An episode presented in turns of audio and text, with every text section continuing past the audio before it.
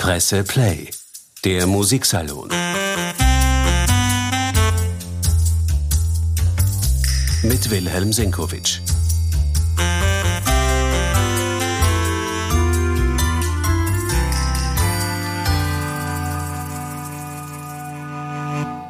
Jüngst hat Wladimir Fedosejew seinen 90. Geburtstag gefeiert. Hierzulande ist er ein Publikumsliebling, umjubelt mit seinem Moskauer Tschaikowski-Symphonieorchester und zehn Jahre lang auch als Chefdirigent der Wiener Symphoniker.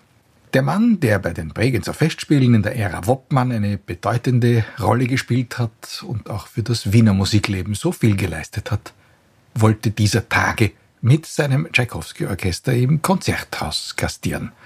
Aus bekannten Gründen unterbleibt dieses Gastspiel. Immerhin den Musiksalon können wir diesem Meisterdirigenten widmen.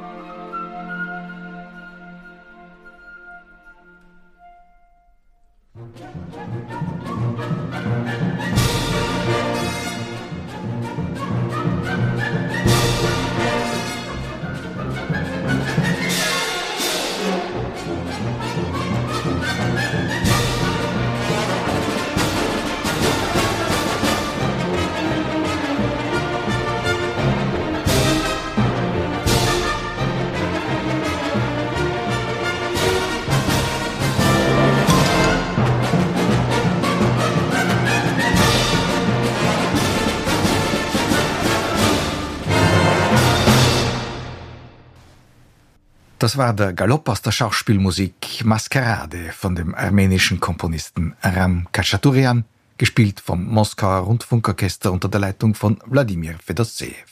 Eines der typischen Zugabenstücke, die Fedoseev mit diesem seinem Orchester, dem er seit 1974 vorsteht, gerne gibt, denn es lassen sich damit viele der enormen Vorzüge eines virtuosen Orchesters demonstrieren.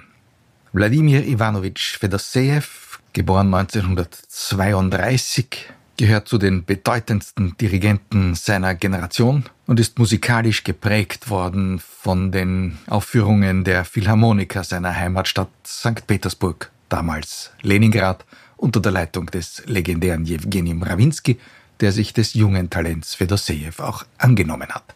Seine gründliche Ausbildung hat Fedosejew in Moskau erhalten, am Gnessin-Institut und dann auch am Moskauer Konservatorium bei Leo Ginsburg. Als Kind hat er die Blockade Leningrads durch die deutschen Truppen erleben müssen. Das waren traumatische Erlebnisse und nicht zuletzt der Versuch einer Evakuierung, der durch ein Bombardement der Deutschen scheiterte. Fedosejew hat das Bombardement des Evakuierungszugs überlebt und die Blockade bis zum bitteren Ende mit seiner Familie durchhalten müssen. Nachdem er sich als Leiter eines Volksmusikorchesters die ersten Sporen verdient hat, ließ ihn der große Jewgeni Mrawinski auch einmal ans Dirigentenpult der Leningrader Philharmoniker.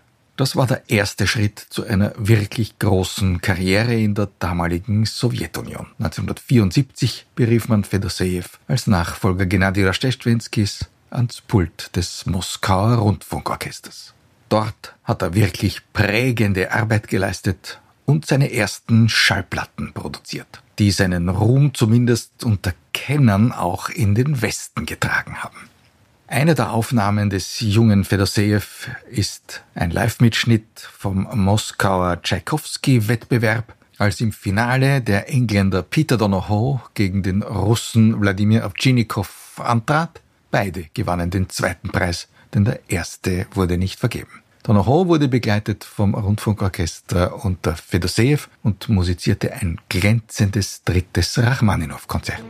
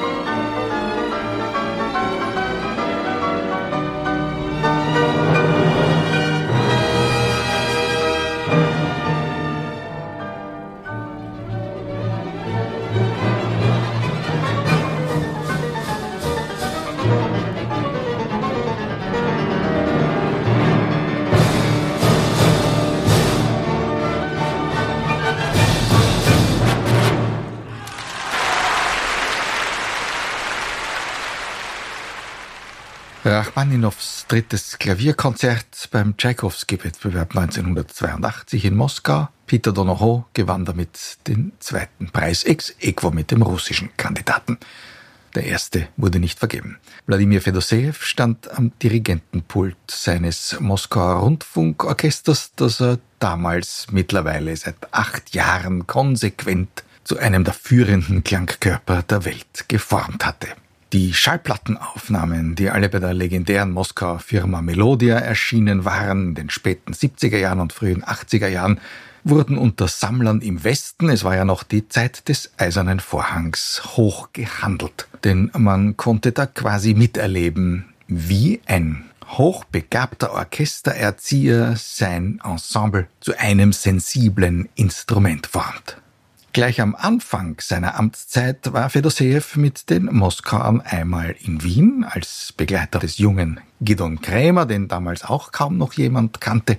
Dann trat eine lange Pause ein und als im April 1987 das Moskauer Rundfunkorchester mit Fedosejew wiederum nach Wien kam, es war ein Jeunesse-Konzert im großen Musikvereinssaal, da kannte das breite Publikum den Namen des Dirigenten zwar noch immer nicht, aber unter Eingeweihten hatte sich herumgesprochen, was dieser Wladimir Fedosejew konnte.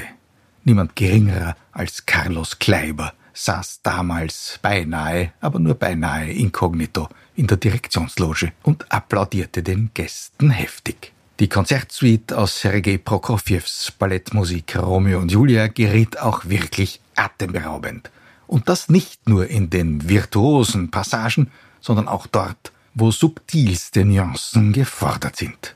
Hören wir das feinsinnig differenzierte Porträt des zarten Mädchens Julia, halb verspielt, halb charmant verträumt.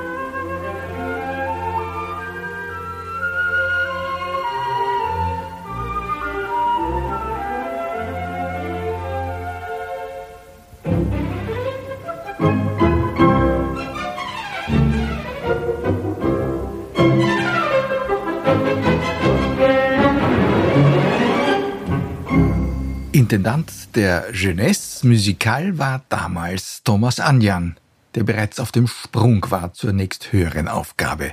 Er wurde Generalsekretär der Gesellschaft der Musikfreunde und ab dann hat Anjan danach getrachtet, Fedoseev konsequent an Wien und den Musikverein zu binden.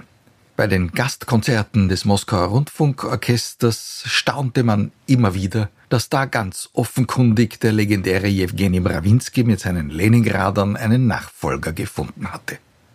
Niemand anderer spielte russische Musik so offenkundig idiomatisch richtig und so ungeheuer differenziert bei gleichzeitiger immenser Ausdruckskraft und orchestraler Perfektion. Was noch aufhorchen ließ, war die Tatsache, dass Fedoseev den Notentext jeweils ganz genau las und immer wieder Nuancen herausbrachte, die man zuvor nie oder nie so gehört hatte. Auch mit falschen Spieltraditionen hat er aufgeräumt.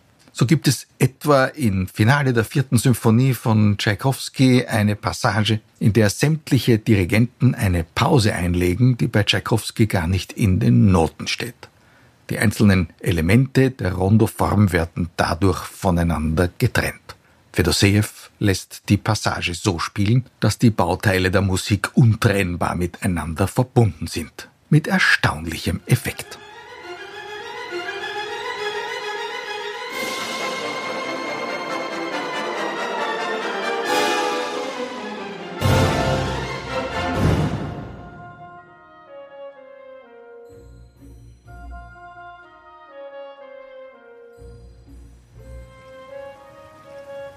Dasselbe Spiel wiederholt sich gegen Ende des vierten Satzes noch einmal und da ist der Effekt wirklich atemberaubend. Der Zusammenprall der einzelnen musikalischen Elemente sorgt für eine Dringlichkeit, dass man plötzlich auch den Schluss der Symphonie anders hört.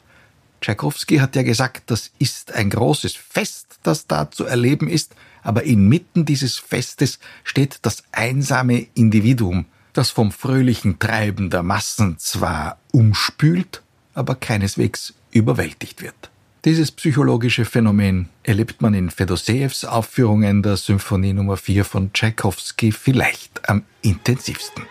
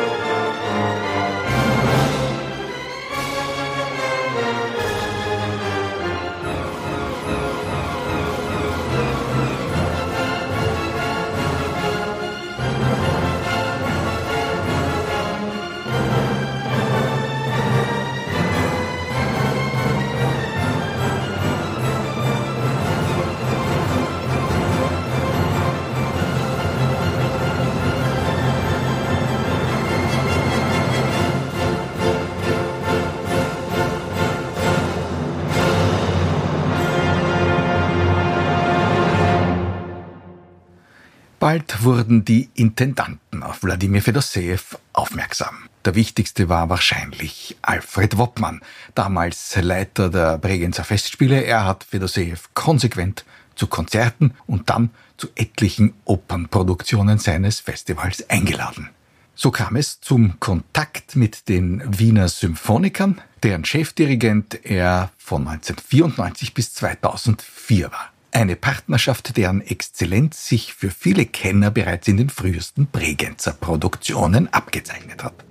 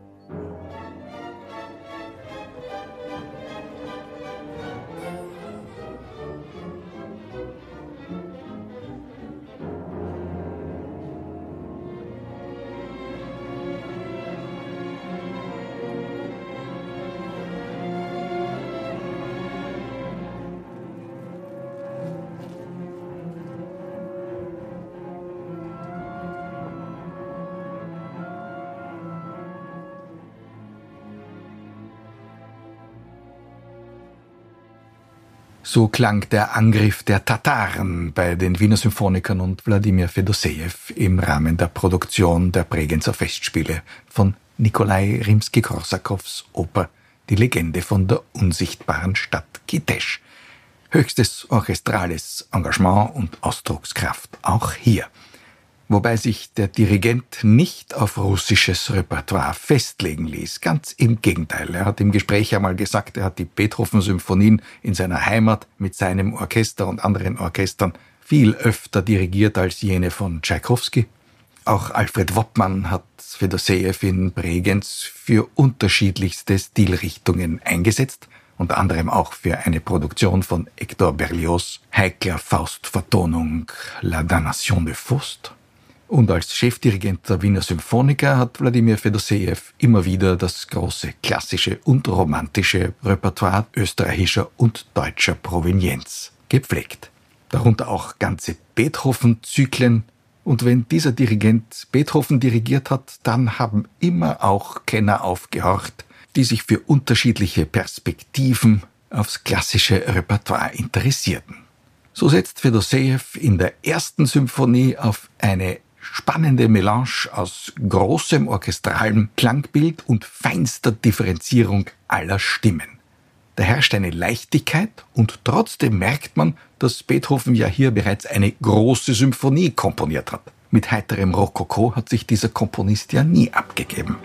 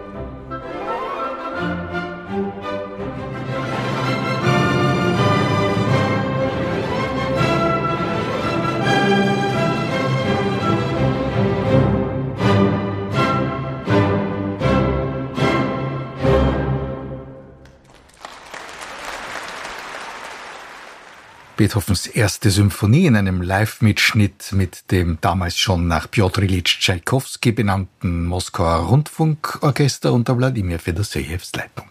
Der Dirigent hat mit seinem russischen Orchester, aber natürlich auch mit den Wiener Symphonikern Klassiker und Romantisches, etwa auch die Symphonien von Johannes Brahms, in viel beachteten Aufführungen präsentiert. Er hat auch Bruckner dirigiert, was in Wien natürlich immer besonders genau beobachtet wird – da gab es eine wunderbare Aufführung der vierten Symphonie, der romantischen, in der üblichen Fassung mit dem Jagdscherzo, aber auch eine Wiedergabe der Urfassung der achten Symphonie von Anton Bruckner, die im Konzertleben davor in Wien kaum je präsent gewesen ist. Mit seinem russischen Orchester hat Fedosejew die gesamte Bandbreite von der Moderne zurück bis zum Barock im Konzert und auch im Schallplattenstudio gepflegt. Aufmerksame Beobachter finden bei einigen Anbietern im Internet sogar eine Aufnahme einer Bach-Suite. Die H-Moll-Suite hat Fedosejew mit seinem Moskauer Rundfunkorchester und dem wunderbaren Flötisten Sergei Bubnov aufgenommen. Das ist natürlich nichts für Puristen, die den sogenannten Originalklang schätzen, und doch setzt Fedosejew mit seinen Streichern in der abschließenden Badinerie, eine Spielerei, wie Bach selbst diesen Satz nennt, auf ganz zart hingetupfte Artikulation und eine zurückgenommene Dynamik und bettet den satten Flötenklang des Solisten damit auf ein weiches orchestrales Kissen.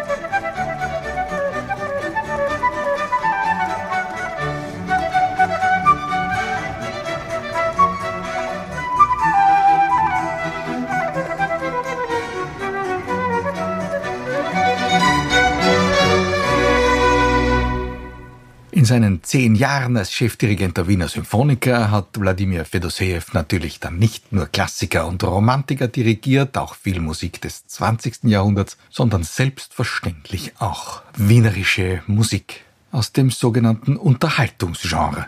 Nicht nur als Zugabenstücke bei den Tourneen des Orchesters mit seinem Chefdirigenten, sondern natürlich auch in den traditionellen Fernsehkonzerten Frühling in Wien erklangen Walzer und Polkas, und unter anderem auch eine wunderbar ausgefeilte, herrlich klingende Wiedergabe der heikel auszubalancierenden Ouvertüre zur Operette Opernball von Richard Heuberger.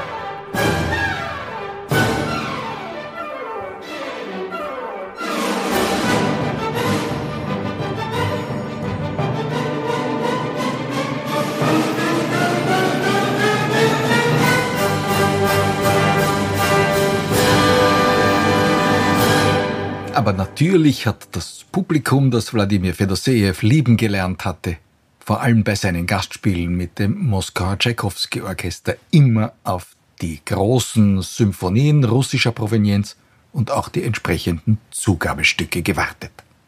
Interpretationen dieser Musik verdankt Fedosejew ja seinen Weltruhm.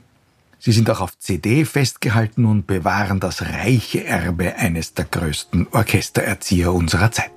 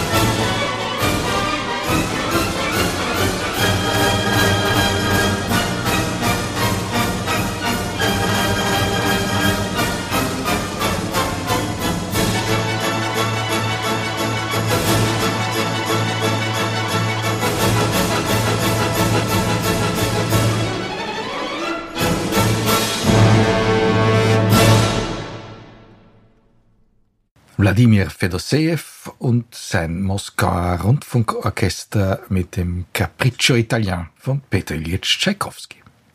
Dieser Tage hätte das Gastspiel dieses Ensembles mit diesem Dirigenten in Wien stattfinden sollen. In Zeiten wie diesen konnten wir dem Dirigenten als verspätete Hommage zum 90. Geburtstag immerhin einen Musiksalon widmen. In diesem Sinne, bis zum nächsten Mal. Presse Play, der Musiksalon. Mit Wilhelm Senkowitsch.